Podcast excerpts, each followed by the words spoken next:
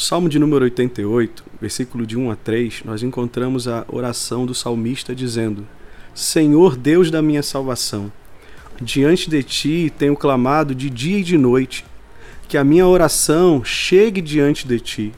Inclina os teus ouvidos ao meu clamor, pois tenho sofrido tanto que a minha vida está à beira da sepultura.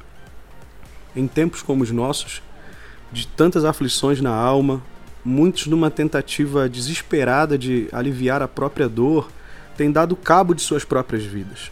Outros preferem a exclusão do convívio com as pessoas por estarem tão aflitos que a todo e qualquer contato com gente já os irrita. E infelizmente, muitas pessoas não sabem como reagir a isso. Contudo, esse salmo nos ensina onde nossa alma pode encontrar fôlego de vida, alívio e esperança para continuar vivendo, mesmo em meio a momentos de dor e aflição. Pelas palavras do salmista, nós podemos ver que ele era alguém que conhecia a Deus, pois na sua oração ele diz: Senhor Deus da minha salvação. E também que a dor e o sofrimento que ele estava enfrentando eram tamanhos que ele sentia que a sua vida estava por um fio pois ele diz: Tenho sofrido tanto que a minha vida está à beira da sepultura.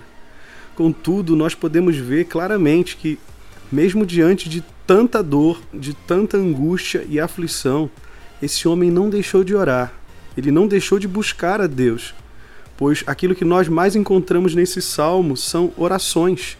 Como ele termina o verso 3 dizendo: Diante de ti tenho clamado de dia e de noite. E aqui fica uma observação muito importante para nós, pois ele conhecia a Deus. E por conhecer a Deus, ele sabe que o Senhor é poderoso para lhe socorrer. Por isso, de dia e de noite, ele orava. Será então que a razão da nossa dor e angústia, muitas das vezes dominarem a nossa alma, não tem sido por simplesmente não encontrarmos saída, mas sim pelo fato de nossa comunhão com Deus ser mínima, ou simplesmente por não conhecermos a Deus como ele realmente é. Pois a verdade é que as aflições da vida, elas também servem para nos revelar se o nosso coração descansa ou não no poder de Deus. No final deste salmo, nós podemos ver que não há resposta de Deus à oração do salmista.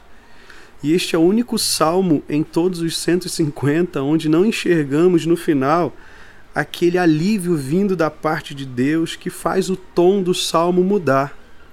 E isto é algo surpreendente, porque, mesmo Deus não tendo socorrido o salmista, ele não abandona a Deus, ele não deixa de orar, ele não deixa de clamar, ele não deixa de estar na presença do Senhor.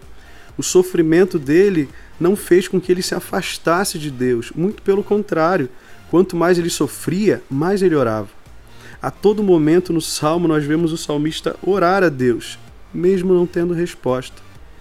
E essa é a razão do porquê, quando nós conhecemos a Deus segundo a palavra dele, faz toda a diferença na nossa vida na hora da dor, ainda quando não temos resposta do Senhor. Pois a verdade é que, para aqueles que conhecem a Deus, mesmo diante da aflição, da angústia, da ansiedade, até mesmo da depressão que pode bater a porta do nosso coração e assaltar as forças da nossa alma, buscar em Deus o socorro é o único remédio para uma alma cansada e aflita. Orar a Ele é o combustível para a nossa esperança de uma intervenção do seu poder, da sua mão na nossa vida em meio à dor que estamos enfrentando. Como nós podemos enxergar no versículo 2, quando ele diz: Que a minha oração chegue diante de ti, inclina os teus ouvidos ao meu clamor. Por isso, eu espero que você aprenda, que nós aprendamos juntos a encontrar na oração a Deus o fôlego, o alívio e a esperança que a nossa alma precisa. Olhe para Cristo e veja nele alguém que sofreu e entende de sofrimento, entende o seu sofrimento, entende a sua dor. E ainda que não te dê alívio de imediato, ainda que não te dê resposta, você pode confiar nele. Porque assim como o Pai sustentou Jesus a passar por toda a dor até a cruz, ele pode ajudar você também a suportar esse sofrimento que você esteja enfrentando.